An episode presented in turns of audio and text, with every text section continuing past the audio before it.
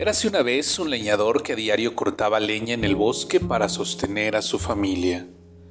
Un atardecer, mientras cortaba un árbol en la orilla del río, el hacha resbaló de sus manos y cayó al agua. Desesperado, el leñador se sentó a llorar por su hacha perdida. En ese instante apareció un hada frente a él y le preguntó por qué lloraba. Cuando escuchó lo sucedido, sintió mucha lástima por el leñador. Espérame aquí, buen hombre. Creo que puedo ayudarte, dijo el hada. Entonces se zambulló en el río y sacó del agua un hacha de oro y se la mostró al leñador y le preguntó, ¿Es esta tu hacha? No lo es, dijo el leñador.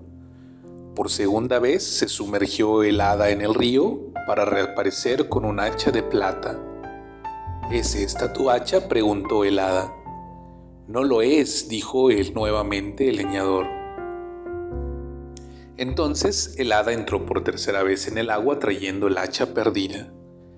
¿Es esta tu hacha? Oh, gracias, esta es mi hacha, dijo el leñador llorando de alegría. El hada estaba tan complacida con la honestidad del leñador que le regaló las hachas de oro y plata. Moraleja Aquel que prefiere la honradez a la mentira, siempre será ganador.